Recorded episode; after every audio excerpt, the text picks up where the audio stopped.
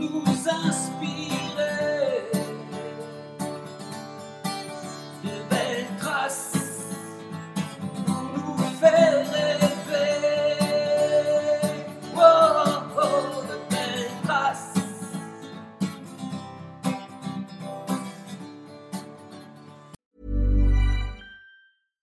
Sandra, and I'm just the professional your small business was looking for. But you didn't hire me because you didn't use LinkedIn jobs. LinkedIn has professionals you can't find anywhere else, including those who aren't actively looking for a new job but might be open to the perfect role, like me. In a given month, over 70% of LinkedIn users don't visit other leading job sites. So if you're not looking on LinkedIn, you'll miss out on great candidates like Sandra. Start hiring professionals like a professional. Post your free job on linkedin.com/achieve today. Quality sleep is essential. That's why the Sleep Number Smart Bed is designed for your ever evolving sleep needs. Need a bed that's firmer or softer on either side? Helps you sleep at a comfortable temperature? Sleep Number Smart Beds let you individualize your comfort so you sleep better together. JD Power ranks Sleep Number number 1 in customer satisfaction with mattresses purchased in-store. And now, save 50% on the Sleep Number limited edition Smart Bed for a limited time. For JD Power 2023 award information, visit jdpower.com/awards. Only at a Sleep Number store or sleepnumber.com. Life is full of awesome what ifs, and some not so much, like unexpected medical costs. That's why United Healthcare provides Health Protector Guard fixed indemnity insurance plans to supplement your primary plan and help manage out of pocket costs. Learn more at uh1.com. Bonjour à toutes et à tous. Bienvenue dans le podcast Belle Trace. Je suis Flo Masnada, skieuse et passionnée de sport. Choisir, dessiner, laisser ma trace, c'est ce qui m'a guidée pendant des années et je souhaite que cela continue. Alors j'ai pensé qu'à travers ce podcast, je pourrais donner la parole aux grands champions, mes amis, que j'ai eu la chance de côtoyer pendant des années pour qu'ils nous transmettent leurs messages, leurs valeurs, leurs belles traces quoi. Ils nous ont fait vibrer et continuent à provoquer des émotions uniques chez nous. Alors, tendez l'oreille et soyez à l'écoute de leur souffle plein d'énergie positive. Dans Belle Trace, j'ai reçu beaucoup de grands champions, mais cette fois, c'est Superman que je reçois dans mon podcast. Et oui, car il a pratiqué un sport que l'on dit le plus complet, même s'il avance en marche arrière. Bon, ça, c'est un peu un private joke entre les, euh, entre les kayakistes et les, euh, et les rameurs en. Alors, on se connaît depuis longtemps, et tout jeune, j'avais déjà perçu sa détermination et sa volonté hors norme. Il a tout gagné en aviron, quel que soit son coéquipier. Et je crois même qu'il a été invaincu pendant euh, 33 compétitions. Je ne sais même pas s'il n'a pas arrêté sa carrière en étant invaincu. On va lui demander. Bref, je suis super contente de tendre mon micro à monsieur Jérémy Azou. Salut Jérémy, ça va? Ouais, bonjour Flo. ça va bien, en pleine forme. Ouais, en pleine forme, toujours. Hein? Ouais, avec le sourire. Quoi. Ouais, bah ouais. Tu as toujours eu ce grand sourire. Enfin, des fois, je t'ai vu un peu grimacer à l'arrivée de certaines courses. Oui, oui, mais ça, c'est pour le spectacle. C'est normal. C'est dans, le package. bah oui, parce qu'en fait, tu vois, des fois, dans certains sports, on a l'impression que c'est facile. Mais euh, Mhm. là, on voyait bien que toi, c'était, dur. Tu donnais Ouais, tout. ouais. Il y a eu quelques belles courses. Ouais, ouais, c'est incroyable. Alors, justement, tu as arrêté en 2017. Euh, j'ai dit euh, 33 victoires. Tu as arrêté invaincu, c'est ça? Ah, tu me poses une bonne question. Alors, le nombre de victoires, je ne saurais pas te le dire. Je Ouais. pense qu'il faut ouais, pianoter sur Internet. La seule chose que je peux te dire, c'est que l'embarcation a été une première fois invaincue entre 2013, pendant quasiment deux saisons d'affilée, 2013 à 2014. On, est- on s'est fait battre une fois en finale des championnats du monde, à photo finish. Et après, le bateau a été de nouveau invaincu de 2000, euh, fin 2014 jusqu'à, euh, par contre, ouais, la retraite. Ah ouais. Bon, écoute, tu vois, il y en a qui sont spécialistes des statistiques, donc j'ai noté que, enfin, ils ont noté que c'est. Ouais, ouais, non, mais du- enfin, j'ai pas le chiffre en tête, oui, mais je pense que c'est à peu près ça. Ça doit être une trentaine de courses, euh, tout confondu, où on n'a pas, on n'a pas été battu sur la scène internationale.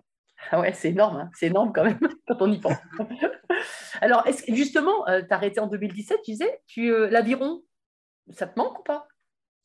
Alors aujourd'hui, euh, je suis encore un petit peu investi dans l'aviron. Je suis euh, membre du comité directeur à la fédération. Euh, après, je fais partie de deux commissions. Euh, la commission médicale, ce qui semble un petit peu logique parce que donc, les gens ne le savent peut-être pas tous, mais je suis kiné, kiné ostéo de formation. Et après, une autre commission qui est plutôt orientée sur le haut niveau. Et c'est, on va dire, le dernier investissement que j'ai auprès de l'aviron et de la fédération, parce que d'un point de vue personnel et sportif, je ne pratique vraiment plus du tout depuis 2017. Je n'ai pas, j'ai pas remis les fesses dans un bateau depuis 2017. Et ça Ah bon? me manque. Pas du tout? Ouais, ça me manque pas. Quoi. Ça, c'est, je sais pas si c'est bizarre ou pas, ou au contraire, d'un- d'une certaine manière, ça me rassure. Tu vois, je me dis que quand j'ai arrêté, c'était le bon choix. Genre, vraiment, j'en pouvais plus. quoi. Ah bah ouais, c'est énorme. hein. C'est, c'est, Ouais. c'est- ouais, je, je suis assez étonnée. Et même, même de l'ergot, t'en fais plus? Donc la machine en Non? Ouais, alors après, je m'en- je m'entretiens physiquement, mais par contre, c'est vrai que pourtant, je suis sur Dijon actuellement. Il y a un petit club et l'environnement est quand même sympa. Tu as un lac qui fait 1,5 km, donc ce qui n'est pas énorme, mais ça peut être largement suffisant si tu as envie de te faire plaisir en loisir en tant que jeune retraité. Et c'est vrai que j'ai plus la motive. Quoi. Juste, euh, je fais deux, trois, on va dire deux, trois bêtises à la maison pour m'entretenir, mais rien de plus. quoi. Ouais, tellement allé, euh, allé, euh, allé au fond. C'est vrai que, en fait, je pense que ça dépend des sports. Je pense que certains cyclistes aussi, euh, les sports qui sont vraiment durs physiquement dans l'endurance, après, euh, c'est compliqué, quoi. C'est compliqué de, de retrouver euh, ces sensations. Et puis surtout, tu te rends très compte vite de ce que tu as perdu. Ah Et bah, je pense que c'est ça que tu n'acceptes pas, non? Ouais, je pense que... Non, mais tu as raison, je pense que c'est un ensemble de paramètres. Je pense qu'il y a en effet les sensations que tu ne retrouveras quoi qu'il arrive jamais, en tout cas pas celle, pas celle-là. Et puis euh, après, je sais que moi, quand j'avais arrêté, vraiment, c'était euh, l'overdose, j'en pouvais plus. Quoi. Mentalement, c'était, devenu compliqué d'aller à l'entraînement. C'était, c'est ce qui m'avait fait dire qu'il fallait que j'arrête parce que c'était pas juste un coup de blues. Tu sais, pendant deux, trois semaines, de- t'en as marre parce qu'il fait pas beau, parce que c'est l'hiver, tout ça. Parce que bon, l'aviron, l'hiver, c'est moins sympa. Pour le ski, c'est quand même plus cool, mais pour l'aviron, c'est un peu moins fun. Et donc, non, c'était pas juste un coup de blues, enfin, c'était un coup de blues qui, qui durait dans le temps. Donc, c'est ce qui m'a fait dire qu'il fallait peut-être euh, tourner une page. Mais euh, ouais, ouais, ouais, par rapport à ce que tu disais, bon, ben ouais, plus de, plus de motivation, puis bon, ouais, plus de sensations. Et puis, je te dis, peut-être qu'il n'y a pas d'émulation aussi. Peut-être que si j'étais euh, dans un club où j'avais des copains, tout ça, je me dirais, ah, super, chouette. euh, on va faire semblant de ramer avec les copains, et ça sera juste un bon argument pour faire un barbecue derrière. Peut-être, tu vois, mais là, aujourd'hui, bon, c'est pas trop le cas. Et puis, euh, ouais, il y, a, il y a aussi l'environnement, la vie de famille, tout ça qui fait que ça me fait moins envie aussi. hein. Mhm. C'est marrant parce que quand tu dis, euh, c'est comme si tu avais été au bout en fait de, de ce que tu voulais faire et pouvais faire. Et moi, c'est un peu pareil quand j'ai arrêté ma carrière. C'est, la rigueur, s'il y avait, ouais, s'il y avait eu que les courses, euh, que les Ouais. compétitions, notamment les grands événements, euh, Ouais. là, je pense que la motivation, elle est là. Mais en fait, c'est tout l'entraînement, tout ce qu'on voit pas en fait. Tu sais, cette fameuse partie Ouais. en dessous de l'iceberg là. Parce qu'on voit que les courses en général, on voit que les, grands championnats, la, la médaille sur le podium et tout, mais tout le travail en dessous, là, les 90%, comme tu dis, alors nous, l'hiver, oui, on aime le, le- le froid et la neige, mais bon, quand même, il y a des fois, les conditions sont difficiles, on marre. prend des risques. Ah, Et à la fois, c'était une usure mentale et physique, les deux. Hein. Ouais. Non, mais c'est ce que voilà, c'est exactement ça. Je sais que moi aussi, il y avait la l'usure de l'entraînement, puis aussi la- la- le paramètre aussi gestion du poids Ouais. Euh, avec le régime et qui est, enfin nous, enfin qui nous pour le coup c'était un peu le juge de paix, c'est-à-dire t'es pas au poids, tu peux même pas courir. Quoi. Donc euh, là, moi à la fin, je sais que les dernières années, pourtant j'avais un profil qui était plutôt, euh, enfin même aujourd'hui, j'ai plutôt le profil poids léger encore, mais c'est quelque chose qui, est- qui était vraiment éprouvant euh, psychologiquement parlant, et ça prenait une grosse grosse partie de mon énergie mentale sur la fin de ma carrière, et ça a peut-être été aussi la goutte d'eau. hein. Alors justement, j'ai- pas eu beaucoup de, j'ai pas beaucoup parlé de ça dans mon podcast. Justement, j'ai pas beaucoup. euh, comment on a, comment tu gérais cette euh, cette, euh, cette arrivée au poids pour la compétition Euh, Parce que c'est comme tu dis, si t'es pas au poids, tu cours pas quoi. Ouais, ouais, ouais. Alors, bon, après, il y a plein de sports, hein, sport Oui. euh, catégorie de poids. La particularité de l'aviron par rapport à d'autres sports de combat, notamment. Alors, l'altéro, je ne sais pas trop comment ça se passe, mais par rapport au sport de combat, je crois que le mode de pesée est à peu près plus ou moins identique, que tu fasses du judo. Alors, les internautes, ils vont peut-être m'incendier après dans les commentaires, mais il me semble que le mode de pesée, c'est à peu près le même, euh, même processus. Nous, en aviron, euh, c'est-à-dire que tu vas être pesé chaque jour de compétition. Ce n'est pas t'es pesé au début de la compétition et après c'est valable pour le reste de la compétition. Non, chaque fois que tu as une course, paf, tu es obligé de te peser. Et ce qui rend aussi l'épreuve un petit peu difficile, enfin l'épreuve de la pesée difficile, c'est-à-dire que tu peux te peser qu'entre deux heures et une heure avant l'épreuve. Tu as un créneau de une heure qui est entre deux heures et une heure avant l'épreuve sportive. Donc c'est hyper rapproché. Donc, ce qui, ce qui fait que c'est encore plus, peut-être pas plus difficile, mais tu peux pas trop tricher. Tu peux jouer un peu sur la déshydratation, un peu sur euh, la bouffe, mais tu peux pas complètement te déshydrater parce que sinon, tu es complètement à plat pour l'épreuve euh, l'épreuve qui arrive juste derrière, que ce soit une demi-finale ou une finale. Donc, c'est ce qui rend encore, encore plus le truc chiant et difficile. C'est-à-dire que chaque fois que tu rames, paf, tu as la pesée. Et en plus d'avoir la pesée, c'est pas genre je, je me pèse à 7 heures du matin et puis après je suis tranquille pour la journée. C'est non, c'est entre 2 heures et 1 heure avant la course. Ouais. Et ça, ça rend vraiment le truc euh, hyper éprouvant. quoi. Ouais, ouais, je crois que c'est un peu comme. bah, en fait, la boxe, c'est la même chose, mais parce qu'ils ont, ils ont plusieurs combats aussi. Quoi. Quand euh, au judo ou à la lutte, ça se passe dans la journée. Ils ont la, ouais. pesé la veille ou mat- la veille, je crois. Et Je crois que c'est la veille, euh. Et, et toi, tu avais combien de kilos à perdre? Enfin, si tu avais des kilos à perdre, je sais pas. Alors, ça, ça a évolué. au début, quand je suis arrivé à Lyon sur le Pôle France, j'avais euh, de la marge. Le poids réglementaire, quand tu es en double, pour la catégorie poids léger, le double est la seule embarcation aux Jeux Olympiques. Après, sur les championnats du monde, tu as d'autres épreuves qui sont disponibles, comme en natation. Mhm. En natation, tu as le 50 dos qui existe au championnat du monde. Mais ce n'est pas olympique. En aviron, c'est la même chose. Et pour la catégorie poids léger, tu n'as que le double. Et quand tu évolues en double poids léger, homme ou femme, euh, après, avant, il y avait le 400, mais ça n'existe plus. Maintenant, tu n'as plus que le double poids léger. Le poids réglementaire, c'est 70 kg pour les hommes. Et pour les femmes, si je ne te dis pas de bêtises, c'est 57. Alors après, on peut rentrer un peu dans les détails, quelque chose, des détails un peu techniques, c'est-à-dire que c'est le poids réglementaire, mais c'est une moyenne. C'est-à-dire que tu as la possibilité, entre coéquipiers ou coéquipières, de compenser le poids de l'un ou de l'autre, mais dans une certaine mesure, c'est-à-dire que c'est encadré. Tu ne peux pas donner plus de 2,5 kg. Ça, c'est la règle. Oh, ah Il faut que, voilà. La moyenne du bateau doit faire 70 kg chez les hommes, mais tu ne peux pas faire plus de 72 kg et demi Mhm, D'accord. Donc moi, quand je suis arrivé à Lyon, je faisais 68 kilos. Donc on va dire, tu vois, j'étais presque le joker du bateau. Donc Ah ça, oui. cool. J'étais contente de te voir arriver. Ouais, ouais. Et puis les années ont passé. Après, j'ai fait des choix d'entraînement, c'est-à-dire que j'ai vraiment fait de la musculation. Et c'est pas du tout un regret. Je pense que j'ai vraiment gagné en performance, même si derrière la prise de masse musculaire m'a imposé de faire un régime. Et grosso modo, tous les ans, je prenais euh, un ou deux kilos. Quoi. Donc à la fin de carrière, euh, j'étais l'hiver, parce que nous, les saisons, ça se passe essentiellement sur euh, l'été on Mhm. va dire de mai à septembre. Donc tout l'hiver, quand même, généralement, tu es au-dessus du poids pour pouvoir encaisser de grosses charges d'entraînement. Et à partir de février, tu vas commencer à perdre du poids de manière progressive pour qu'à partir d'avril, mai, sur les premières manches de Coupe du Monde, tu sois au poids réglementaire. Et en fin de carrière, moi, j'étais à 76, 77 kilos. Donc, tu vois, j'avais quand même 6-7 Ouais. kilos à perdre, euh, d'où l'importance de la progressivité dans le régime. Le Oui. fait de s'y prendre longtemps à l'avance pour éviter que ça impacte ton entraînement et aussi que tu te blesses, hein, tout simplement. Alors ça, du coup, tu vois, on parle en sport, on parle souvent qu'on a euh, dans, autour de nous, on a un coach euh, d'entraînement, euh, un prépa physique, un, un prépa mental. Je ne sais pas si tu en avais, on en parlera peut-être tout à l'heure. Et du coup, toi, tu avais un diététicien ou une diététicienne aussi ou c'est toi qui faisais ton... ton... Il, y a, il y a un peu, il y a eu un peu des deux. Ça, ça a beaucoup évolué hein, depuis que j'ai arrêté et Ouais. dans le bon sens.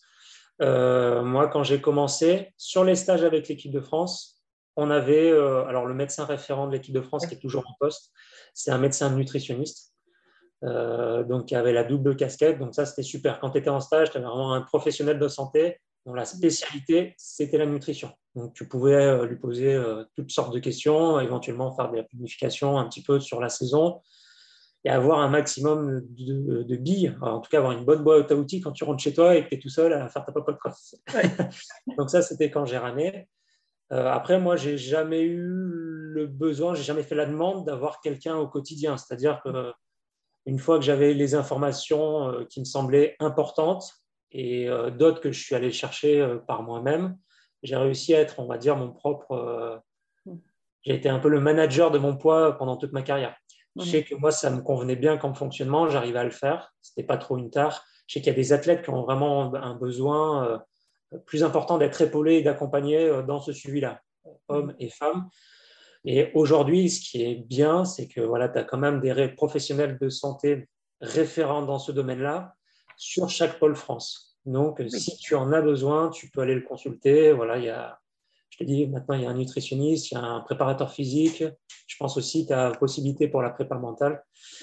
Mais à l'époque, moi, je n'étais pas forcément euh, plus accompagné que ça. Quand j'étais en stage, voilà, il y avait quelqu'un, le médecin euh, référent, qui pouvait répondre à mes questions. Quand j'étais à la maison, par contre, je me- je m'autogérais. D'accord. Donc, euh, c'était bien. hein. Enfin, du- moi, je ne l'ai pas mal vécu. hein. Ça a été un- aussi un moyen d'introspection, un moyen aussi d'information. Comme j'ai toujours été quelqu'un de curieux, donc ça m'a permis un petit peu tu vois, de me documenter, trouver, trouver un peu des, des- des combines quoi, hein, pour arriver à gérer mon pot au quotidien. Mais euh, après, il faut avoir conscience qu'en aviron, on a à peu près la moitié de l'année où on est en stage avec l'équipe de France. On a, on a entre 150 et 200 jours, on n'est pas à la maison. Donc, c'est quasiment la moitié de l'année où tu peux être accompagné et suivi d'un point de vue euh, nutritionnel. Donc ça- tu vois, quand tu dis c'est que les stages avec l'équipe de France, tu as l'impression que c'est pas beaucoup, mais nous, ça représente la moitié de l'année. Donc, la moitié de l'année, quand même, tu peux être accompagné pour prendre des bonnes habitudes et savoir à peu près quoi faire et Ouais. quand le faire. Ah ouais. Ah ouais, non, mais c'est intéressant, c'est intéressant parce que est, nous, on n'était pas du tout dans le même euh, type de. Ouais. Donc là, on va, dans, on va dans, dans le ski, on allait dans les hôtels à droite à gauche. Tu vois, dans certains pays, c'est quand même compliqué, quoi. Enfin, tu vois, Ah ouais. en Scandinavie ou autre. euh, Ça peut être la galère. Ouais, mais bon, euh, mais, mais pour vous aussi d'ailleurs, pour le coup. Mais euh, quand vous avez voyagé Oui. dans certains pays, euh, j'imagine que vous aviez peut-être une demande en amont sur les, avec la cuisine, mais tu ne trouvais pas Ouais. forcément la même chose. quoi. Bah, je sais que, alors sur les stages, c'est sûr. Après, sur les lieux de compétition, tu me poses une colle. Mais je sais que sur les stages, le médecin en question, lui, essayait, avait essayé de mettre un, pas un cahier des charges, mais avait quand même des demandes auprès des cuisines pour qu'on ait Euh, certaines choses euh, au moins de base, quoi, minimum, pour avoir une, aliment- une aliment- une alimentation pardon, diversifiée et puis équilibrée. Et sur les compétitions, écoute, nous, on a quand même eu la chance avec la fédération d'avoir toujours été hébergés dans plutôt bons hôtels. Donc, au niveau de la restauration, on n'était pas trop embêtés quand même. À chaque fois, il y avait, euh, en tout cas, ce qu'il nous fallait, nous, pour être performants et, et mettre de l'essence dans, la machine.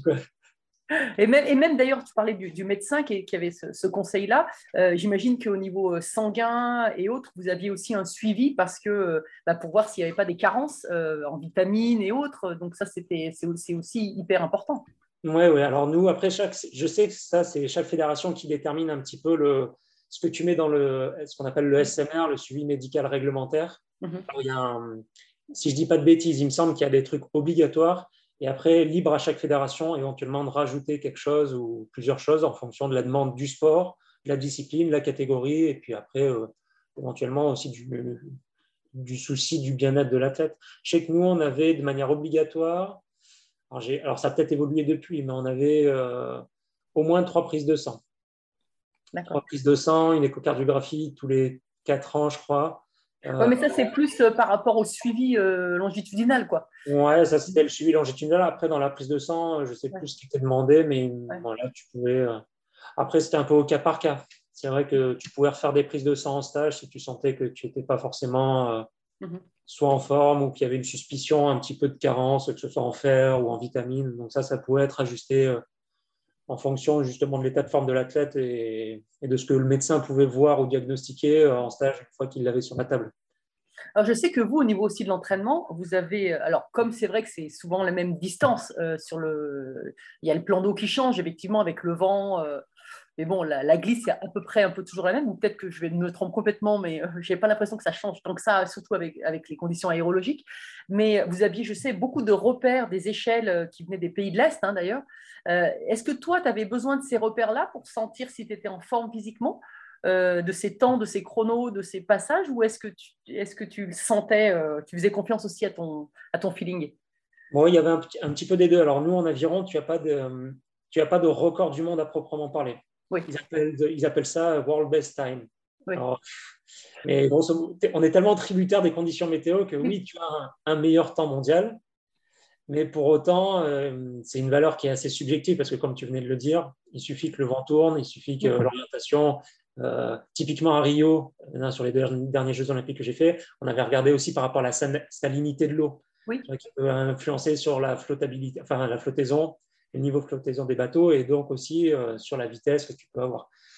Donc, tu as tous ces paramètres-là qu'on prend en compte, c'est-à-dire que au quotidien, à l'entraînement, on a des repères kilométriques qui sont pour partie indexés sur le meilleur temps mondial. Mais après, il faut, je pense que c'est un piège Oui. de vouloir, euh, bah, comme tous les sports, quoi, tu vois, de, de faire une fixation que sur le chiffre, que sur l'aspect numérique. Parce qu'au bout d'un moment, ça se fait au détriment des sensations, du feeling. Et Mm. Il ne faut pas oublier qu'au début, c'est toujours ça qui t'a fait avancer vite. Quoi. En tout cas, en aviron. euh, Et des fois, c'est des trucs qu'on oublie et pour lesquels tu peux te perdre vraiment techniquement à dire purée, il faut aller vite, il faut aller vite, et au final, tu passes à côté de l'essentiel. Ouais, Donc, oui et non. Oui, on, bien sûr, on regarde le chrono, mais on, les fait, on essaie tu vois, de les faire un petit peu correspondre avec les sensations et, et le feeling Ouais. du moment. Et si les deux collent, on se dit, bon, on est pas mal là. Et alors, avant de revenir sur euh, quand même les grands moments de ta carrière, euh, justement, tu parlais de, de la saléni... du sel dans la mer, du sel dans l'eau. On va y arriver comme Ouais. ça. Et, euh, et moi, nous, bah, en ski, on a le matériel, tu vois, la glisse sur la neige en fonction des grains de neige, de la chaleur, etc. Est-ce que vous, vous aviez, euh, vous pouviez, ou est-ce que j'imagine que c'est réglementé, mais hein, la possibilité de travailler sur les coques euh, pour la glisse dans l'eau? Au niveau des c'est- c'est très, c'est ultra réglementaire. Ouais, tu n'as pas le droit de mettre de, de si je dis pas de bêtises, enfin, regardez au niveau de la fédération internationale, mais tout ce qui est euh, substance hydrophobe Oui. qui pourrait optimiser la glisse, c'est complètement interdit. Que ce soit au niveau de- du matériel, il y a une réglementation qui est assez stricte, qui permet même de pas complètement de comparer les chronos de- des Jeux Olympiques il y a 40-50 ans, mais quand même de, de donner et garder une certaine dimension à la performance. Parce que le- la réglementation ne, contraint quand même les, les constructeurs et évite que l'évolution soit trop importante. Euh, donc voilà. Non, non, il y Ouais, a. mais parce que nous, par exemple, en ski, même, alors là, je peux parler des skis, de la glisse, mais Ouais. sur les combinaisons aussi, nous, il y a un moment, il y avait des, les Autrichiens, leurs combinaisons, elles sifflaient. Alors, ils avaient des- un espèce de tissu qui faisait comme des écailles, tu sais, de, de Ah, ouais. ça sifflait, etc. Et là, c'était énorme, en fait, euh, si tu vas en la- le bénéfice, quoi. Ouais. Mais, mais ça, pour le coup, c'était pas réglementé. Il y avait juste un. Enfin, c'était réglementé, mais c'était pas testé. Il y avait juste la pénétration de, de l'air. Enfin, il y a toujours d'ailleurs la pénétration de l'air dans le tissu euh, au centimètre carré. Euh, mais je me dis, bah, vous, ouais, il peut y avoir vraiment enfin, un, un vrai, un vrai travail là-dessus. Quoi, mais, Alors, encore une fois, c'est très réglementé. Et puis après, je pense que la fédération internationale, elle fait comme n'importe quelle autre fédération. Des fois, elle est, plus ou moins mise devant le fait accompli et elle évolue en fonction bah, des évolutions euh, qui arrivent au, jour le jour. Enfin, comme la, Fédération internationale de natation, tu vois, la FINA, c'est vrai que les combis, bon, c'est arrivé là, bon, puis le temps que tu réagisses, des fois, bon, c'est déjà pas trop tard, tu vois, euh, c'est arrivé, hein, c'est dans, dans l'histoire de l'aviron euh, mondial, c'est arrivé, il y, a, il y a des fois eu des évolutions techniques qui ont été autorisées, puis ensuite qui ont été retirées. Notamment dans les années 80, tu avais des portants qui étaient mobiles, D'accord. des, voilà. Enfin, si tu parles avec euh, un peu les, les anciens, eux, ils ont bien connu ça. Et au début, ça a été euh, validé- autorisé, puis ensuite, ça a été complètement euh, sorti un petit peu au niveau du règlement parce qu'ils estimaient que ça dénaturait complètement le geste et après que finalement, tu n'avais plus forcément besoin d'être un bon technicien. Il juste que tu sois un gros bœuf et puis voilà. Mais je pense qu'au final, la fédération internationale a un règlement qui est relativement strict, mais je pense qu'elle est aussi euh, mise devant certaines euh, réalités du terrain et elle statue au, jour le jour en fonction de ce qui arrive. D'accord. Ah, bah oui, oui, non, mais de toute façon. C'est un peu comme Ouais. ça aussi. Il ne faut pas être dépassé, mais il faut mettre des cadres, mais il faut laisser Ouais. la possibilité au sport d'évoluer. quand même. Bah oui, oui, oui. d'une certaine manière, des fois ça rend bien, c'est pour le confort aussi des athlètes. Donc Oui. tu vois, tu peux pas Mm. tout le temps dire non, non, non. C'est clair. Bon, alors, justement, l'aviron, c'est venu comment? Moi, c'est vraiment par hasard. hein. Euh, donc, euh, moi, j'étais ancien nageur. Euh, je nageais pas trop mal. Et puis après, euh, j'ai eu perte de motivation. Un été, je me suis cassé la jambe. Puis en prenant la, la, la natation, un, peu de base de motive. Et au début, je voulais surtout m'orienter vers euh, soit l'athlétisme, soit le triathlon. Bon, tout simplement parce que j'avais des facilités, hein, tu vois, rien d'original.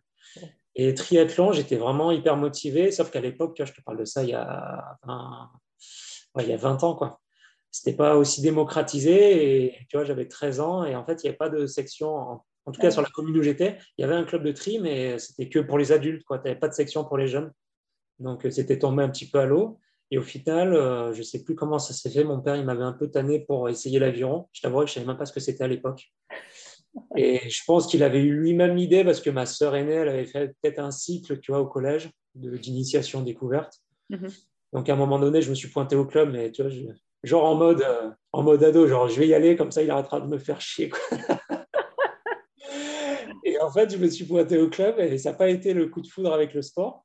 Par contre, j'ai retrouvé plein de potes d'enfance. Ah oui. Et je suis, resté- au début, je suis resté avec les copains.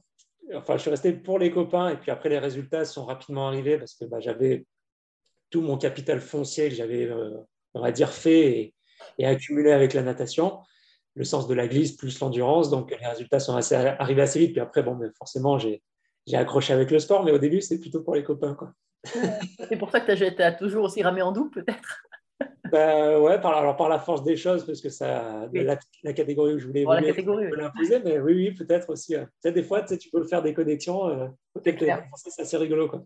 Et tu parlais de tes capacités euh, physiques foncières. Euh, la, de ta carrière, ça a évolué, j'imagine, mais c'était quoi les chiffres? Tu as as eu des, des VO2 avec des chiffres euh, un peu type de fondeur enfin, en tout cas ouais, ouais. Moi, j'étais vraiment, de ce côté-là, j'ai une bonne génétique. Hein. Alors après l'aviron, le, la VO2 max, ça reste un des facteurs très importants de performance en avion. Ce n'est pas l'unique critère de performance. Vas-y, donne tes chiffres. Donne tes chiffres. Alors après, tu as deux chiffres euh, sur la VO2 max. Tu as la valeur qui est rapportée au poids. Oui. Celle-là, elle est variable forcément, parce que moi, sur la saison, tu vois, je pouvais perdre 6-7 kilos. Oui. Donc, c'est une valeur qui pouvait euh, complètement changer du tout au tout entre la saison, début de saison hivernale, où je faisais le test VO2 max en novembre, et puis l'été. Un côté, j'étais à 77 kilos et l'autre, j'étais à 70. Ah Donc, le ratio n'est pas du tout le même. Euh, grosso modo, et après, il y a la valeur brute en litres. Mhm. moi, les, meilleures performances que j'ai fait en VO2, j'étais à plus de 6 litres. Donc après, si tu rapportes à 70 kg, ça te fait à peu près 88, un truc comme ah ça. Ouais. Pas mal. Et ton pouls au repos aussi devait être bas, j'imagine? Pas, tant que ça. Euh, ouais, bizarrement. Moi, j'ai des, euh, c'est là où tu as de grosses différences tu vois, entre les athlètes aussi. Mhm. Moi, j'ai toujours eu des fréquences cardiaques très, très élevées. Ah oui, mais qui montaient plus par en revanche. Ouais. Je mhm. descendais pas très bas, donc au repos, je devais être à 40, 45. oui, peut-être vers les 40, 40, 45, ce qui n'est pas très très bas. Par contre, je montais euh, jusqu'à, même en fin de carrière, tu vois, j'étais à 210. Ah oui, c'est énorme. À 210, 215, quoi. Ouais. Donc, ça, du coup, ouais, tu as une grosse. Euh, une grosse ampliation, enfin une grosse, un, gros, un gros delta. Quoi. Ouais, c'est clair. pour les chiffres les chiffres.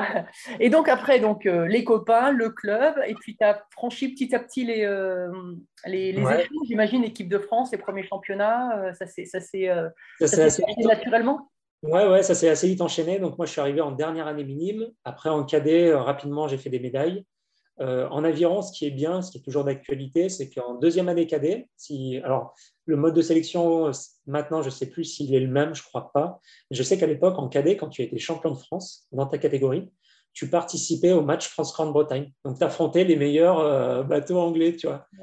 Donc, euh, Ça ne devait pas être simple quand même, parce qu'eux, ils ont une vraie culture, peut-être certainement plus au niveau aviron. c'est sûr. Mais c'est là où tu t'aperçois qu'ils ont en effet une vraie culture. C'est vraiment, ça reste un sport très anglo-saxon. Mais dans les petites catégories, finalement, la différence n'est pas si énorme que ça. Euh, tu, te rends bien compte que eux, le recrutement aussi se fait plus tard, vraiment au moment d'accéder euh, à l'université. C'est vrai que tu as pas mal d'exemples au niveau international d'athlètes qui ont switché, qui avaient peut-être fait un petit peu d'aviron, mais qui ont vraiment commencé à s'entraîner sérieusement et de manière intensive euh, une fois passé à l'université. Parce que peut-être que, alors je ne connais pas bien le système, mais peut-être aussi parce que tu as as des aménagements, tu as des bourses, des trucs qui font aussi que c'est plus attractif et que tu as peut-être plus les moyens de le faire. Mais euh, le match France-Grande-Bretagne, bon, ça dépend. Enfin, nous, je sais qu'on avait gagné de manière assez significative, tu vois, une fois qu'on a fait le décompte des, des, victoires, des défaites. Puis on est allé à Nottingham, tu vois, donc en plus, on était, euh, on était parti, tu vois, donc quand tu as 15 ans, c'était sympa. Ah Donc ça se cadet. Après, junior, tu as l'équipe de France. Moi, j'ai fait deux fois, donc les deux années junior, j'étais en équipe de France. On n'a pas fait de médaille au championnat du monde. Deuxième année, on fait quatrième, à moins d'une seconde du podium, donc ça, c'est pas mal. Et j'ai un, peu, ouais, j'ai un peu tout le temps sauté les étapes. Et après, niveau senior, dès 2008, moi, c'était ma première année senior. Je fais deuxième des sélections nationales qui sont en individuel, en aviron. À chaque fois, tous les ans, tu repasses un peu à la moulinette. même si tu as été champion du monde l'année d'avant, bah, il faut figurer dans les tout meilleurs si tu veux être de nouveau sélectionné. Et en 2008, je finis deuxième, donc euh, plus ou moins présélectionné pour les JO de Tokyo, euh, de Pékin, pardon.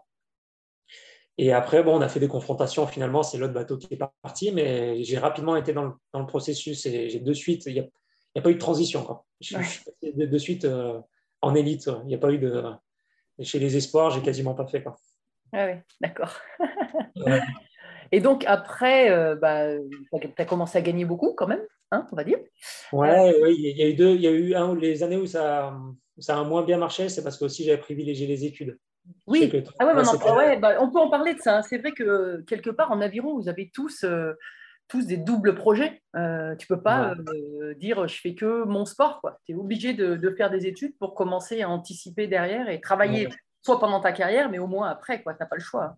Bah, ouais, ouais. Je pense que les conditions d'un rameur et d'une rameuse sont, même à mon époque, étaient bien meilleures que ce que toi, tu as connu, où il a fallu un peu que tu bagarres pour poursuivre des études. Euh, non, non, nous, je pense que de ce côté-là, je ne sais pas s'il a fait des exemplaires, mais il y a une vraie politique fédérale d'accompagner et de mettre l'athlète sur un double projet, quel que soit son niveau de performance. Et c'est un petit peu euh, la carotte aussi, c'est-à-dire que, OK, nous, on veut bien t'accompagner, on veut bien te suivre, on veut bien mettre des billes sur toi, mais par contre, il faut que tu nous présentes un autre euh, un projet universitaire ou de formation, c'est-à-dire qu'il n'y a aucune exigence de niveau à atteindre ou de diplôme à obtenir. Mhm. L'objectif, c'est que si demain il se passe quelque chose, blessure ou contre-performance ou un peu les, les aléas de la vie aussi, tu ne te retrouves pas le bec dans l'eau et que tu aies euh, voilà, cette porte de sortie qui te permette de subvenir à tes besoins et payer les factures à la fin du mois. Donc, euh, voilà, non, si je t'avais coupé, c'était juste pour suivre la chronologie. C'est vrai qu'il voilà, il y avait deux, deux, trois saisons où j'ai eu des moins bons résultats aussi parce que j'ai plus mis l'accent sur les études. Et à l'époque, ce qui n'est plus le cas maintenant, et tant mieux que ça ait changé, Mm. Euh, tu ne pouvais pas encore récupérer des trimestres, tu sais, sur ta retraite euh, par rapport à l'aménagement de ton cursus. Et c'est ce qui aussi, moi, a justifié le fait que je n'ai pas aménagé mon cursus. Je me suis dit, vois, attends, si je double toutes mes années, j'ai commencé à bosser à 30 ans, mais je, je vais mourir au boulot, tu vois. et c'est pas possible. Donc, euh, du coup, je n'ai pas aménagé pour bosser tôt et commencer à cotiser tôt. Et heureusement qu'aujourd'hui, tu as la possibilité de récupérer, si ma mémoire est bonne, tu me dis si je me trompe, 12 trimestres. Alors là, je sais Il me semble que c'est 12 trimestres. C'est-à-dire que Ouais. si tu fais des études d'ingé, tu peux faire en 8 au lieu de 5. Tu peux faire en 3 ans la prépa au lieu de 2 et en 4 ou 5 ans euh, le département, la spécialisation au lieu de 4, au lieu de 3. D'accord. Il me semble que c'est 12 trimestres. Et tant mieux, c'est génial. Moi, je suis un Ouais. peu jaloux, j'aurais voulu que ça existe. Mais déjà, à mon époque, il fallait déjà se battre pour faire des études. Ça n'existait même pas dire. Ouais, faut, C'était compliqué, mais bon. Mais bon, après, ça montrait la, la- la motivation de chacun aussi. quoi. C'est comme ça. Complè- ouais, complètement. Complètement d'accord. Mais en tout cas, voilà, pour répondre à la question, la fédération, de ce côté-là, quand même, met Ouais. vraiment le paquet et essaye d'accompagner au mieux. Ça reste une petite fédération, mais ces athlètes, pour qu'il y ait un double projet et qu'ils soient dans de bonnes conditions, à la fois pour étudier et, s'entraîner euh, au quotidien, enfin, de manière Ah ouais. quotidien. D'accord. Et alors, tes plus grands souvenirs de ta carrière? Je sais qu'il y a. Euh, ça, c'est toujours un peu la question. Ouais, c'est compliqué. Tu peux en dire plusieurs, hein, c'est pas grave. Ouais. Moi, j'en ai vu deux et je pense Ouais. qu'ils étaient pas mal. Avec Belette Bah, et, euh, et Rio. Donc, je pense que je suis pas mal. Je suis pas mal. Ouais, alors, des fois, ça colle pas trop. Enfin, en- moi, Ouais. je sais que j'ai un excellent souvenir, c'est en 2007.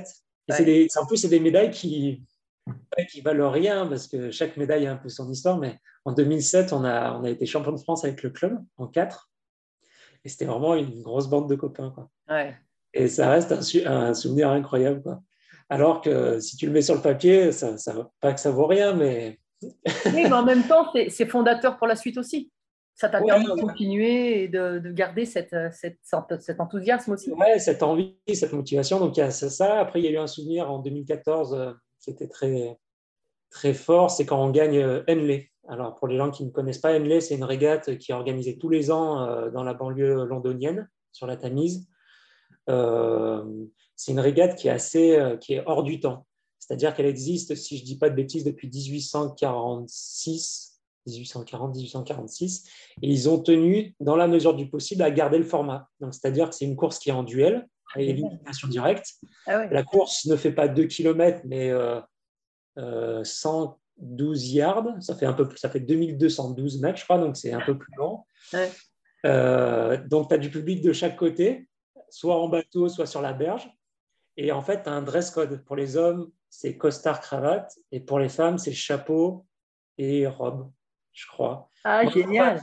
Ouais, et puis en fait, tu pique-niques, puis il n'y a que des voitures un peu d'exception. Tu vois, des... vo- enfin bref, c'est tout un environnement qui, qui est, enfin, qui, est- qui, je te dis encore une fois, qui est, qui est juste trop incroyable parce que tu as l'impression de, de faire un bond dans le temps. Mais d'un point de vue sportif, c'était, ça n'a pas trop de valeur non plus. Mais on a gagné avec, euh, à l'époque, c'était mon coéquipier Stanley Delair, contre les Anglais. euh, contre des poids lourds, contre des poids lourds anglais, alors que nous, on sortait de Londres, où on s'était fait battre, tu vois, à Londres, justement, par les Anglais. Il y a tout cet environnement et cette, cette historique qui faisait que c'était une super victoire. Et après, donc, les gens me posent souvent la question de Rio. Rio, ça a été une année, euh, ça reste un souvenir nécessairement parce que c'est la médaille d'or olympique, mais euh, ce n'est pas nécessairement mon meilleur souvenir. Et ça me gêne toujours de dire ça parce que la gestion humaine n'a pas été euh, à la hauteur, je pense, de l'enjeu. Et je trouve que ça a du coup entaché un petit peu le souvenir sportif. Et, euh, le dire par rapport au changement dans le bateau qu'il y avait eu aussi et... Ouais, c'était pas le fait. En fait, en fait c'est pas le fait qu'il y ait eu un changement dans le bateau. C'est le fait qu'il n'y ait pas eu de clairement de qu'on nous ait pas dit clairement comment ça allait se passer. Qu'on a été dans le flou constamment tout au long de la saison. Et c'est ça qui n'était pas très réglo. Et ce qui fait qu'au final, euh, il y a un goût d'inachevé. Ce qui aurait dû être, on va dire, bah, le sport. Oui. Ça l'a été, mais on va dire dans un contexte qui, euh, qui a mis de l'attention et qui laisse finalement un souvenir un peu d'inachevé où on se dit, bah, ouais, ça aurait pu être plus simple. Ça aurait pu être plus simple. Et du coup, euh, bah, oui, c'est le sport. Oui, il y a des déçus. Oui, des, des fois, bah, tu es obligé de prendre des choix qui sont difficiles.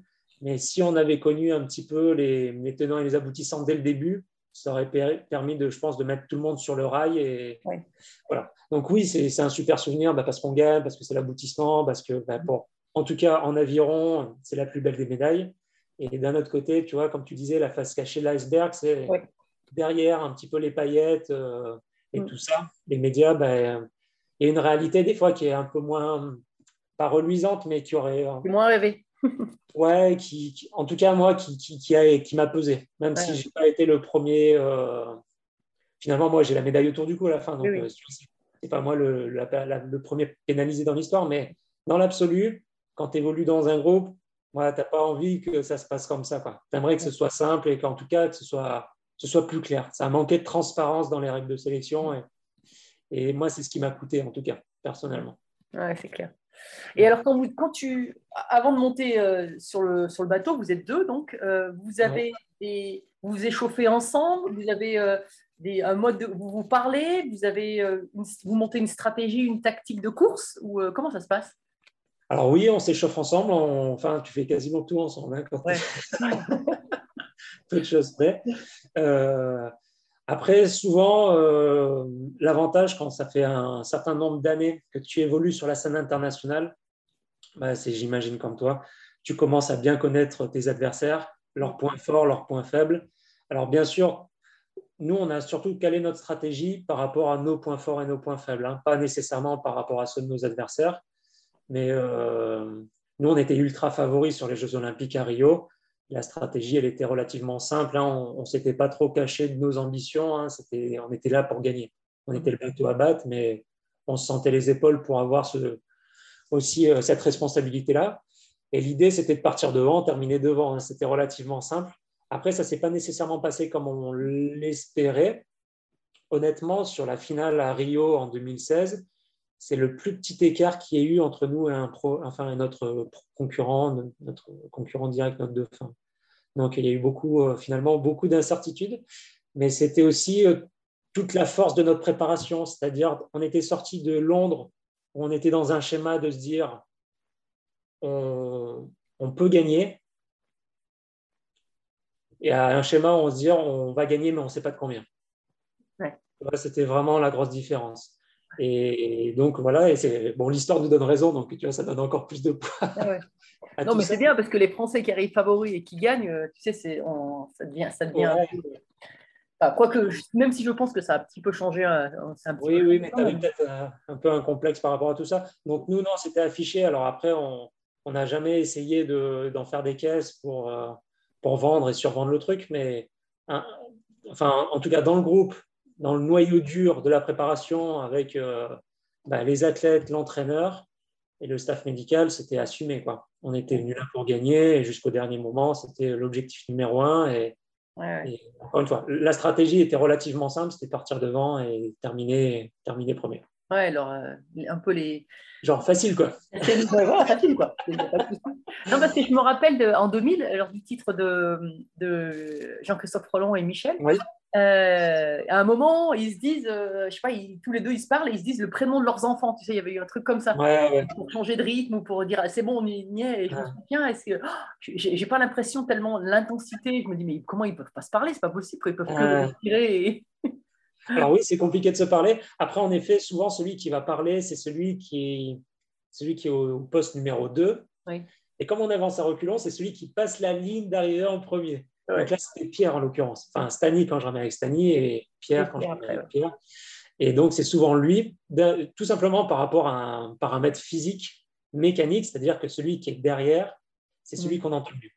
Et c'est celui qui a un plus grand champ de vision par rapport aux, aux concurrents sur le champ de course. Mhm. Donc, c'est celui qui a le maximum d'informations, qui reçoit le maximum d'informations et qui peut communiquer plus facilement l'information.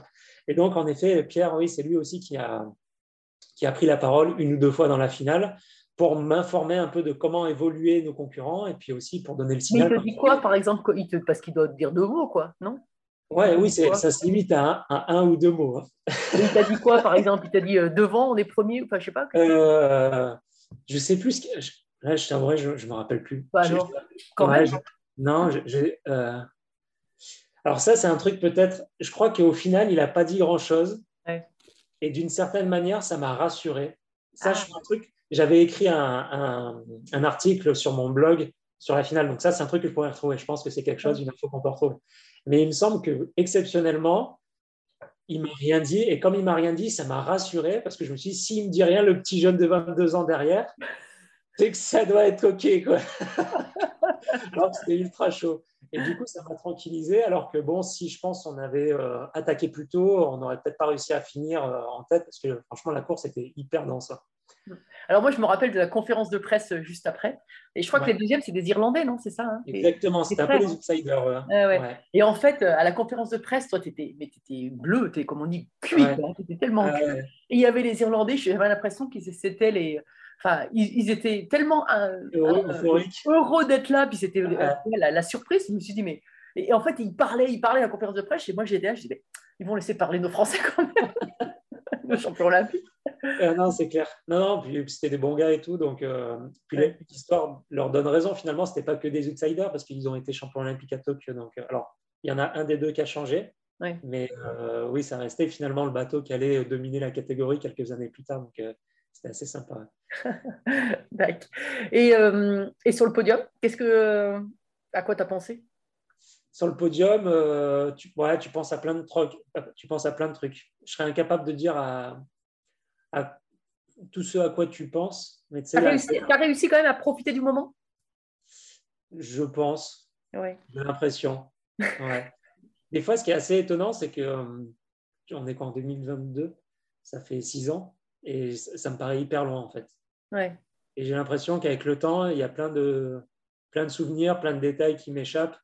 Et, et ré- récemment, là justement, parce que mon blog, je vais le fermer parce que je ne l'alimente plus du tout depuis 4-5 ans. Mhm. En souvenir, tu vois, je voulais euh, peut-être imprimer ce que j'avais écrit pendant 7-8 ans. Je me disais, bon, ça, ça peut faire un souvenir sympa. Attends, avant de le fermer, je vais aller le voir. Ouais, je suis pas trop, je suis pas trop souvenir, mais je me suis dit ça. C'était un peu un travail d'écriture aussi, donc il y avait tout n'est pas bon, mais il y avait quelques trucs qui étaient qui étaient sympas, tu vois. Donc je me suis dit je vais le garder.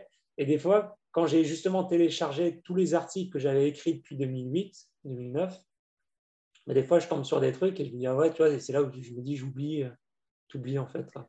Oui, mais est-ce que aussi, c'est Ouais. pas le. Comme tu disais tout à l'heure, bah, à un moment, Pierre, il est derrière et il me dit rien et c'est un bon, c'est presque un bon signe. Est-ce que Ouais, c'est ouais. pas que tu étais dans le moment présent?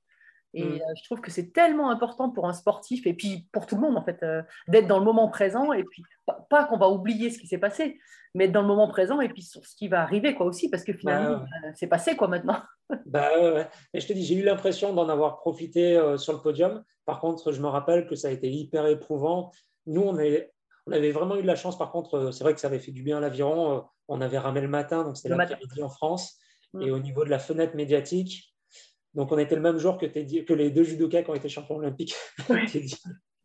Donc on s'est dit, euh, bon, déjà niveau médiatique, ça va, être, ça va être pas terrible. Et en fait, on a eu beaucoup de chance. Comme ils étaient le soir, ça allait être la nuit en France. Mm. Et nous, on avait vraiment la super fenêtre médiatique entre 16 et 20 heures. Et en fait, toute la fin de journée, on a été devant les médias. Et je me rappelle, j'en pouvais plus. Quoi. Ça a Ça, été- je me rappelle bien. Ouais, mais j'étais mais au bout de ma vie. Là, je me rappelle, ça avait été dur. Et le soir, je suis rentré. euh, enfin, même après les partenaires, nous, c'était la Naïf, qui était un des plus gros partenaires avec la Compagnie nationale du Rhum. On avait demandé d'écourter la soirée parce qu'on n'en pouvait plus. On est rentré, on s'est couché. Enfin. C'est un peu pas l'horreur, hein, parce que tu essaies d'en profiter, mais ça avait, été, ça avait été éprouvant. Physiquement, après la course, la finale, ça avait été, ça avait été raide. C'est génial. Et alors là, eh ben, Paris 2024, toi, tu as eu des championnats du monde avec Belette. Euh, là, euh, les athlètes français qui vont, euh, qui vont courir sur, sur Paris 2024, c'est, euh, euh, tu penses que c'est une vraie opportunité, faut- en tout cas qu'il faut le transformer en opportunité? Et du coup, un- maintenant, tu as un rôle à la, à la Fédé sur le haut niveau, donc j'imagine que tu travailles aussi sur le projet. Bah alors oui, Paris 2024, ça va arriver vite. C'est vrai qu'encore plus vite pour les rameurs parce que la, la qualification, le, tu qualifies le bateau l'année avant. Donc tu vois, c'est déjà l'année prochaine qu'ils vont devoir Oui. qualifier le bateau. Donc euh, ça aurait été une toute petite Olympiade pour eux.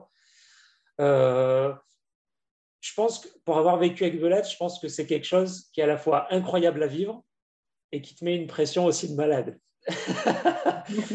et euh, et c'est vrai que moi, il y a eu plein de championnats où c'était pas à la maison et des fois, tu dis c'est presque plus cool en fait. En attendant, je pense que quand tu as l'opportunité de le vivre, ah bah, trop bien, il faut le vivre, il faut le vivre à 200%. Encore une On, fois, on a vu là pendant les championnats d'Europe euh, qu'il y a eu à Munich, là, multisport, on a vu que euh, je pense que c'est peut-être en amont que c'est difficile parce que tu suscites des attentes à chaque fois que tu Ouais. croises quelqu'un euh, vers chez toi, on te dit alors c'est bon, tu vas être prêt. Enfin voilà, c'est peut-être un peu plus. Après le moment, le, vraiment le moment présent, euh, le support du public, on je pense qu'il y a une énergie supplémentaire. C'est ça qu'il faut aller chercher. Ouais, ouais, complètement, ça galvanise. Mais je sais que moi, ça, je l'ai vu à- avec Belette. Tu as ce côté un peu soutien du public, euh, Mm. des spectateurs qui te galvanisent. Pardon, qui te Mm. galvanisent. Et d'un autre côté, tu as cette pression un petit peu silencieuse qui te fait dire, et ça, on en avait parlé à, donc, à l'époque, je ramais avec Stanley Delair en 2015. Après la finale, après Belette, quand on a gagné, on s'est retourné, on s'est dit, putain, en fait, euh, avant de partir, on n'avait pas envie de la faire. Enfin, on se Ouais. l'était pas dit verbalement, Ouais. et lui, c'est ce qu'il se disait, il n'avait pas envie d'y aller, et moi non plus. Ah Ouais, ouais. Et en, et en débriefant après la finale d'Aigbelette, après avoir gagné tout ça, après euh, avoir discuté avec le coach, en fait, il s'avérait que tous les deux, en fait, on n'avait pas du tout envie d'y aller. Quoi. Parce que, Parce je que vous que- redoutiez, vous redoutiez, Ouais. le- vous Ouais, quoi? Vous redoutiez le- l'effort, la douleur qu'elle est arrivée parce que parce qu'à chaque fois. Non, la peur de l'échec. Je pense, je La peur si- de l'échec, d'accord. Ouais, je pense que même si on était encore une fois à ce moment-là déjà ultra favori et qu'on n'avait pas de raison de s'inquiéter parce qu'on était en plus très régulier et qu'on était arrivé en forme et au poids, pour autant, je te dis, voilà, tu as peut-être un peu cette pression silencieuse qui, a, de prime abord, tu as l'impression qu'elle ne va pas t'impacter parce que tu as une carapace, tu as l'impression d'être entraîné à ça, d'être blindé. Et puis, en fait, la compétition d'aviron dure une semaine et sur le temps, tu vois, elle infuse, elle diffuse. Et ce qui fait que le jour J, où tu dis, euh, ouais, en fait, euh, non, j'ai pas envie d'y aller. Quoi. Ah Et en fait, le fait de ne pas en parler, pas, vous n'avez pas eu peur que ça, ça puisse vous, vous miner de l'intérieur hein, Parce que souvent, Ouais, qu'il faut exprimer. Tu vois mais je, je pense qu'en fait, d'une certaine manière, ni Stani ni moi ne l'avons dit à l'autre pour éviter ça. Ah, d'accord. euh, de créer euh, manque de confiance, euh, ouais, tout simplement, ou tout simplement susciter de la peur chez l'autre qui peut-être n'en avait pas, créer le doute. Et il n'y a rien de pire que de créer le doute, tu vois, euh, juste avant l'échéance. Et je pense que, encore une fois, de manière inconsciente, on ne se l'est pas dit ni l'un ni l'autre pour protéger l'autre, alors que, euh, en fait, tous les deux, on n'avait pas du tout envie. physiquement, ça devait se voir un petit peu dans le regard. Non? Vous, Bah, il semblerait que non, parce que tu vous vois, êtes des bons acteurs alors. ouais, ouais, ouais, je, je crois bien. Tout ça pour dire que Paris 2024, Ouais. à vivre, ça va être génial. Même si euh, bah, tu peux avoir une forme de pression supplémentaire, à l'arrivée, quand tu es galvanisé par le public, ça, te transcende aussi. Et, ça se voit généralement les pays qui, sont hôtes, qui accueillent des événements sportifs, pas forcément que les Jeux Olympiques. Alors peut-être qu'en amont, ils ont mis le paquet aussi sur euh, les moyens, la sélection, la détection, tout ça. Mais je reste persuadé que tu as ce côté patriotisme, ce côté euh, électrique, mais énergisant, qui te fait transcender le jour J et qui, et qui donne aussi la possibilité à des gens qui étaient peut-être un petit peu charnières de, ouais, de faire l'exploit. Et ça, ça existe. Et alors, euh, si tu avais un conseil pour euh, les, les jeunes, là, qui, enfin, peut-être que tu leur dis d'ailleurs, puisque tu étais au niveau, euh, un conseil pour, pour ces jeunes pour Paris 2000, enfin ces jeunes, ces jeunes par rapport à toi. mais- Ouais, ah bah oui, oui, maintenant, et là, c'est que des jeunes. Euh, quel conseil je pourrais leur donner? Bah, le, dia- le diable se cache dans les détails. hein. De toute façon, Ouais. ça, c'est le niveau. hein. Ça, je leur apprends rien. Ouais, Euh, Qu'est-ce que je pourrais leur donner Bah, En tout cas, pour les catégories poids légers, c'est d'en profiter à 2000% parce que la catégorie poids léger va disparaître après Paris 2024. ah Donc, c'est d'accord. la dernière fois qu'il y aura des poids légers aux Jeux Olympiques. Alors, Mhm. ça sera toujours au programme des championnats du monde, mais ça sera plus aux Jeux Olympiques. Voilà, donc il y aura Ah, d'accord. Ah, ouais. Ouais. Donc, euh, en ce moment, hein, pour les catégories, les sports, les. Ouais, c'est comme ça. Bon, Ouais. c'est un autre débat. euh, Ouais. C'est un autre débat. Ouais. Mais euh, oui, oui. Il y a des, certainement euh, des arguments qui font. C'est vrai que pour l'aviron, c'est compliqué parce qu'on est un des sports les plus nombreux, hein, juste derrière l'athlétisme. On a des infrastructures qui coûtent Oui. cher, on est nombreux. Donc, euh, c'est pour la fédération internationale, c'est compliqué à défendre vis-à-vis du CIO, Comité international olympique. Tu es obligé de faire des choix. Et après, euh, chacun voit midi à sa porte. C'est-à-dire, c'est sûr, quand tu es poids léger, tu n'as jamais envie que ta catégorie disparaisse. Mais comme en, comme en descente, tu vois, euh, Klaus Péché, leur catégorie a été supprimée. Oui, Voilà, tout le monde voit midi à sa porte. À chaque fois, euh, tout le monde crie au scandale, mais bon, voilà, Ouais. c'est une réalité. Ouais, il y a un moment, euh, ouais, c'est clair. il y a aussi une réalité politique et financière. Il y a Mm. le sport, bien sûr, mais voilà. Après, euh, moi, c'est en tout cas ce que j'ai appris euh, de mes deux expériences aux Jeux Olympiques, c'est que ça te donne aussi, euh, ça te donne des paillettes, mais ça te donne aussi l'envers du décor. Il n'y a, pas de. euh, Je vais question complètement. euh, Il n'y a pas de bateau mixte encore en, en avion? Alors, si. Comme c'est la mode dans tous les sports. Te- Alors, il, alors, il existe des bateaux mixtes, euh, des mixtes, pardon, Mm. euh, chez les para-avirons. D'accord. Ouais.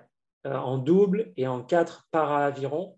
Pour le handisport, on a des bateaux mixtes. Mhm. Euh, pour les valides, pour l'instant, ce n'est pas le cas. Ouais. Alors, ça pourra peut-être évoluer parce que je sais qu'il y a un projet euh, de créer une nouvelle discipline en aviron, en aviron de mer. D'accord. Euh, pour les Jeux Olympiques, ça sera peut-être, j'espère ne pas dire de bêtises, à l'essai. C'est peut-être quelque chose qui sera à l'essai à Los Angeles en 2028. Et auquel cas, peut-être, c'est encore au stade embryonnaire, mais il y aura euh, la création d'embarcations mixtes. Ouais. D'accord. Mais voilà, à mettre encore une fois avec beaucoup de guillemets, Ouais, parce que ça sera à l'essai, donc c'est pas du tout sûr que ce soit ensuite retenu au programme des Jeux Olympiques après Los Angeles. Et euh, en termes d'embarcation, peut-être qu'il y aura des embarcations mixtes, mais c'est pas encore sûr à 100%. Je ne sais pas ce qui sera décidé. Toi, tu as eu des, des conseils ou euh, des inspirations pendant ta carrière ou des, des sportifs que tu as rencontrés, ou pas des sportifs d'ailleurs, euh, ou que tu n'as pas rencontrés mais qui t'ont inspiré? Oh, Bah oui, oui. Moi, j'ai, moi, j'ai toujours essayé de gagner du temps. Moi, j'ai toujours été hyper friand de conseils d'anciens. Ouais. J'ai toujours trouvé que c'était un bon moyen de gagner du temps. et plutôt que, alors, faire ses propres expériences, c'est très intéressant aussi, mais souvent, tu perds beaucoup de temps. Donc, il faut quand même que, qu'elles existent, ces expériences. Mais pour beaucoup de choses, moi, j'ai préféré euh, écouter mon environnement et faire une synthèse. Et après, je tirais euh, ce qui me semblait être le meilleur de tout ce qui m'avait été dit. Et à partir de ça, voilà, j'ai élaboré un petit peu ma stratégie sportive, euh, à la fois d'entraînement et sportive en compétition. Après, oui, il y a forcément une carrière, c'est faite de rencontres aussi. Moi, j'ai eu mon entraîneur de club, voilà, qui m'a beaucoup appris. Après, enfin, je te, je te l'apprends pas, hein, mais une carrière, ça se joue à rien en fait, hein, à, à une ou des fois deux rencontres humaines. Et sans ces rencontres-là, tu peux passer à côté de beaucoup de choses. Alors, c'est lesquels à part, à part ton entraîneur de club Ouais, c'est beaucoup des entraîneurs quand même. Ah oui, d'accord. Ouais, c'est essentiellement des entraîneurs. Après, j'ai eu la chance aussi de ramer avec euh, Frédéric, euh, Frédéric Dufour, qui a été mon, ouais, qui a été, qui était ancien médaillé olympique en Mm. 2004 et qui m'a beaucoup appris. Moi, j'ai, quand je suis arrivé en équipe de France en 2008, moi j'étais le Benjamin et lui c'était le doyen. Et en 2009, on a été associés en, en deux de coupe poids léger. J'ai énormément appris euh, avec lui. Donc ça, ça m'a beaucoup servi. Donc euh, voilà. Et puis j'ai eu voilà, entraîneur, rameur. Mm. Et puis je te dis, c'est une histoire de timing et puis de rencontre. hein. ça joue beaucoup à ça aussi. Ouais, c'est Ouais. clair. Bon, alors, on arrive bientôt à la fin du podcast. En général, euh, traditionnellement, je termine, par deux, deux questions. Est-ce que tu as une devise dans la vie? Une devise dans la vie? Euh, moi, j'adore les citations. Vas-y, bah moi aussi. des félicitations, mais du coup, j'en ai pas une en particulier. Ah Non, bah. non, celle qui colle le mieux, euh, ouais, rien ne résiste à l'entraînement. Quoi. Ah ouais. Ouais, il faut bien se rendre compte que rien ne résiste à l'entraînement. C'est-à-dire que demain, moi, de manière autodidacte, j'adore la musique, j'ai appris euh, la guitare et le piano en autodidacte. Ah oui. Ah, je ne serai, jamais, euh, je serai jamais Mozart. Quoi. Mais tu arrives à te faire plaisir. Quoi. voilà, rien ne résiste à l'entraînement. Après, il faut comprendre. Moi, je- de par mon métier, en ayant fait médecine puis kiné, Mm. j'ai aussi eu des, des connaissances un petit peu scientifiques aussi pour arriver à faire plein de choses, optimiser mon temps et faire en sorte d'apprendre des trucs, tu vois, sans que ça pèse trop, euh, ni sur le moral, ni sur le quotidien. Mm. Mais euh, ouais, rien ne résiste à l'entraînement, quoi. Faut pas avoir peur. Faut pas avoir peur. Un peu de rigueur et d'abnégation et faut faire pas mal de trucs, ça c'est cool. Et alors, ma toute dernière question traditionnelle, c'est qu'est-ce que c'est pour toi une belle trace? Une belle trace? Ouais. Euh, c'est une bonne question. Tu me laisses deux secondes? Ouais, bah, je te laisse le temps que tu veux. Ouais, Une belle trace. Pour moi, une trace, c'est déjà quelque chose d'indélébile. Et après, euh, je pense que quelque chose qu'on ne fait pas ou pas suffisamment aujourd'hui dans notre société, c'est quelque chose qu'on a plaisir à regarder. Mm. Je pense qu'on ne prend pas le temps de se poser, de regarder les choses aujourd'hui. Euh, tu vois, on est, on est constamment ultra sollicité euh, pour tout et partout. Et, et moi, j'ai un peu de travail de, de, ouais, de contemplation, tu vois, d'oisiveté. Et pour moi, une trace, c'est à la fois quelque chose d'indélébile et quelque chose que tu as plaisir à regarder, quoi. Parce que ça s'inscrit euh, dans un, envi- un environnement, un paysage, et, et ça te rappelle quelque chose ou ça t'évoque quelque chose. Voilà, si je devais répondre spontanément, c'est ce que je dirais aujourd'hui. Euh, Ah. Indélibilité et puis plaisir à regarder. Ouais. Notion de plaisir, c'est important. Et nous, tu vois, en ski, euh, si on prend vraiment le, le côté sport, euh, nous, la Ouais. trace, elle reste un peu plus longtemps que la tienne dans l'eau. Ah, ça, c'est sûr. Bon, bah écoute, merci beaucoup, Jérémy. C'était euh, c'était passionnant. Franchement, euh, on a appris- j'ai appris plein de choses. Donc, je suis, euh, je suis ravie de t'avoir eu. C'était le premier rameur Ah, à mon micro. Donc, euh, vraiment, je suis ravie. De... Et puis surtout, j'espère qu'on se reverra bientôt. bah oui, merci beaucoup, Flo. Au plaisir. Euh, bah, Peut-être en Savoie. Ouais, Avec grand plaisir. On, Ouais, on ira faire des belles traces, peut-être. Ouais, en alpin, je suis en, en fond, pas de souci. Ski de fond, j'ai de En ski de rando, alors? En ski de rando? J'ai jamais fait un. Mais Ah bon, bah alors. ça ressemble au ski alpin. euh, Rendez-vous, initiation, ski de rando. Pourquoi pas? Il faut prendre rendez-vous, mais pourquoi pas? Ça marche. Ouais, super. Bon, Salut. merci beaucoup. Merci à tous, chers auditeurs passionnés. Vous savez qu'en ski, on récompense les jeunes skieurs avec des étoiles. Alors, si ce podcast vous a plu et que vous voulez continuer à suivre les belles traces et à le faire découvrir aux amis, mettez non pas 3, mais 5 étoiles. Et pensez à écrire un petit commentaire pour m'aider à progresser et à dévaler les pistes encore plus vite. Allez, tchuss